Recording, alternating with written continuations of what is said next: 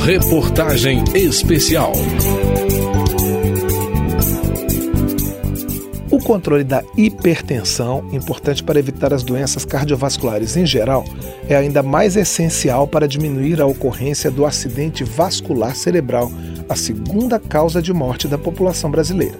E tal como vimos no segundo capítulo dessa reportagem especial em relação ao infarto, também no tratamento do AVC, o tempo de intervenção é decisivo para o desfecho. Acompanhe a terceira e última parte dessa série. Os sintomas de um AVC foram repetidos algumas vezes durante os debates que aconteceram na Câmara sobre doenças cardiovasculares.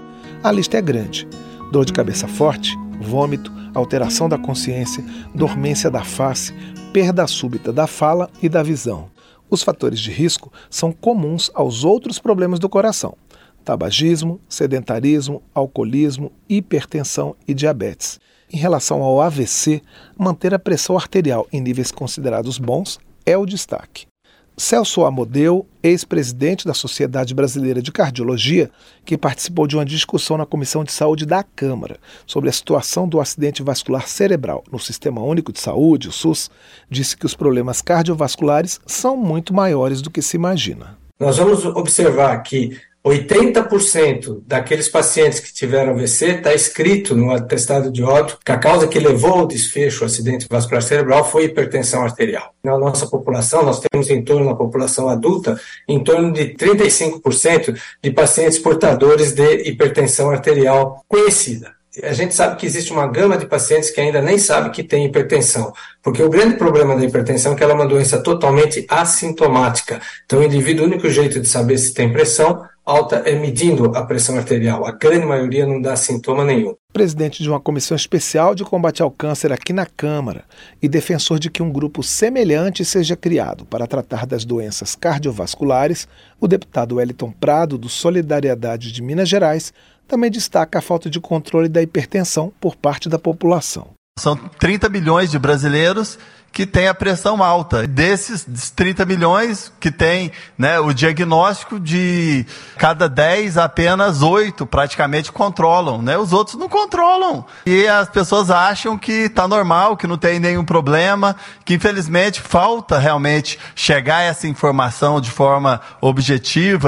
O médico Celso Amodeu, ex-presidente da Sociedade Brasileira de Cardiologia, ressalta que a rede pública tem medicamento suficiente para tratar a hipertensão.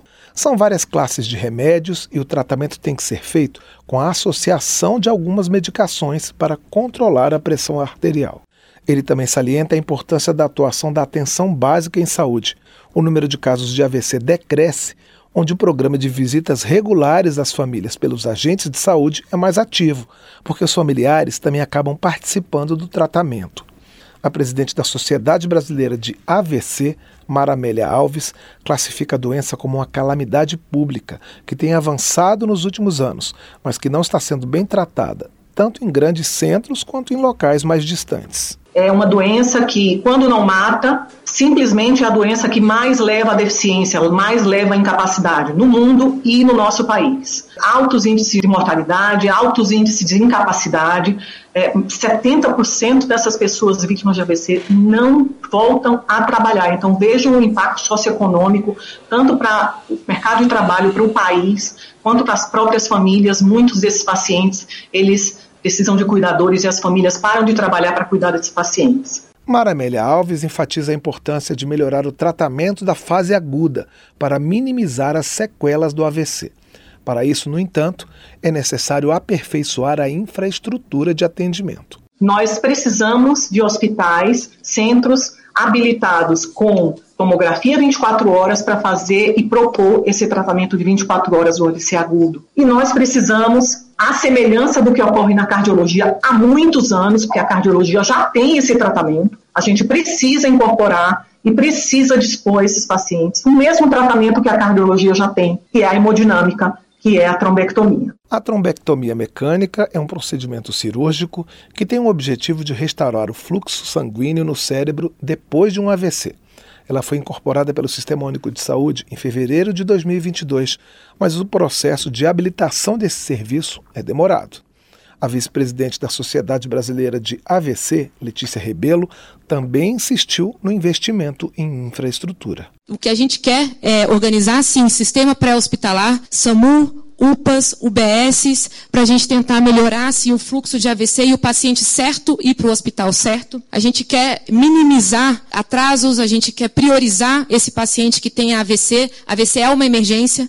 AVC junto com infarto, junto com trauma, junto com sepse, são emergências. Esses pacientes têm que ser encaminhados para grandes centros e não só permanecerem em UPAs. E a gente tem que lutar pela nossa trombectomia mecânica, que é um estudo que já foi conduzido aqui no Brasil, estudo de altíssimo impacto, mostrando a, o benefício do tratamento endovascular no AVC. Médico, o deputado Jorge Sola, do PT da Bahia, apoiou as reivindicações dos especialistas em AVC. Essa é uma área que tem novas tecnologias, novas respostas terapêuticas, que o Sistema Único de Saúde pode acelerar essa incorporação.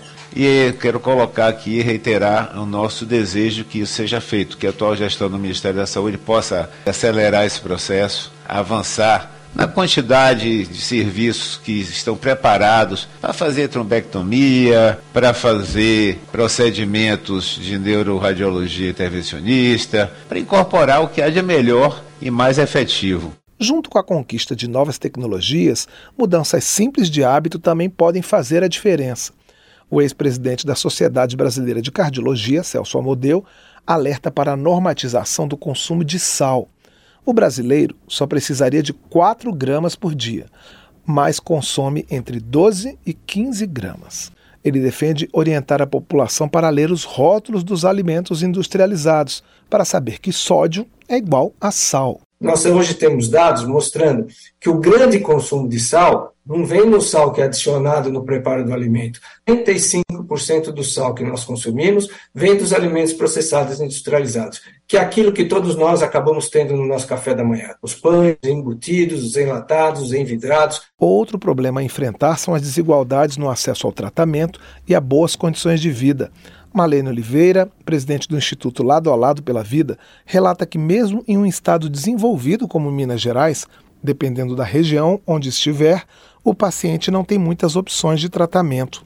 Larissa Veríssimo, consultora nacional de doenças crônicas não transmissíveis da OPAS, Organização Pan-Americana da Saúde, reflete sobre a rotina pesada da pessoa que deveria estar cuidando melhor da saúde. Ela sai às 5 da manhã num transporte público e ela trabalha o dia inteiro e ela pega mais uma hora e meia de ônibus e você tem que falar para ela que ela tem que comer legumes, salada, frango grelhado, que ela tem que fazer atividade física, que ela tem que ir ao médico para passar por uma consulta na sua unidade básica de saúde.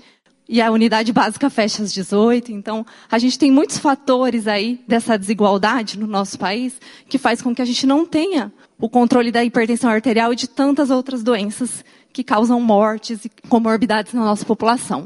Letícia Rebelo, vice-presidente da Sociedade Brasileira de AVC, lembra que a maioria da população não sabe reconhecer os sintomas da doença e que eles deveriam ser ensinados nas escolas e estarem afixados nos pontos de ônibus, como acontece em outros países.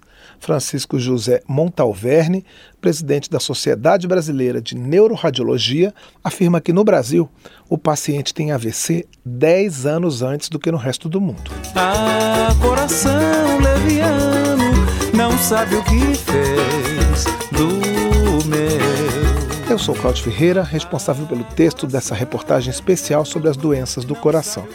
A edição de texto é de Vera Morgado, trabalhos técnicos de Newton Gomes. Todo esse conteúdo está disponível em radio.câmara.leg.br. Reportagem especial.